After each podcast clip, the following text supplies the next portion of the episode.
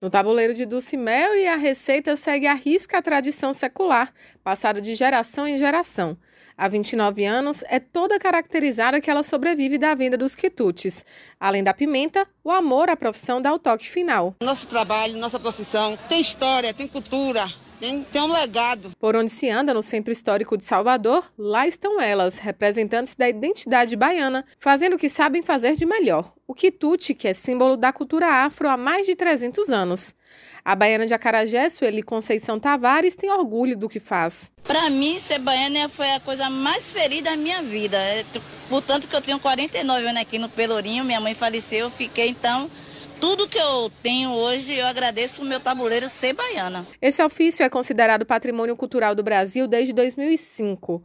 Mas, neste momento, o título é ameaçado em virtude de alterações no perfil das profissionais do tabuleiro. Ele é renovado de 10 em 10 anos e venceu em 2015. A presidente da Associação Baianas de Acarajé, Rita Santos, conta que a luta agora é ter o título renovado em meio às mudanças. Quando o título venceu em 2015 e ninguém falava em renovar, nós começamos a ficar preocupadas. Por quê?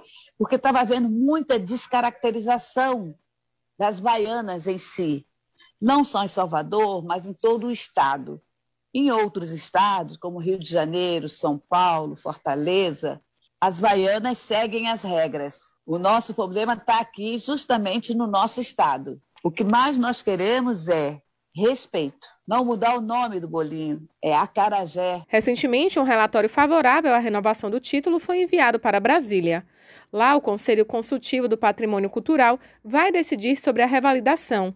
Bruno Tavares é superintendente do IFAM e destaca que a situação estará em pauta para ser regularizada em breve. Na verdade, o que existiu é, aí ao longo do tempo foi um acúmulo de processos de revalidação e não há absolutamente é, nenhuma dificuldade criada por gestão A, B ou C. Provavelmente na próxima reunião do Conselho Consultivo o processo de revalidação das baianas estará em pauta. Outro título concedido pelo Instituto do Patrimônio Artístico e Cultural da Bahia também precisa ser renovado desde 2017.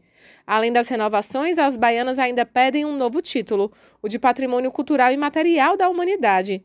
A ABAN enviou um ofício para o IFAM de Brasília em julho deste ano, completou os documentos em agosto e aguarda a resposta. Raíssa Novaes para Educadora FM.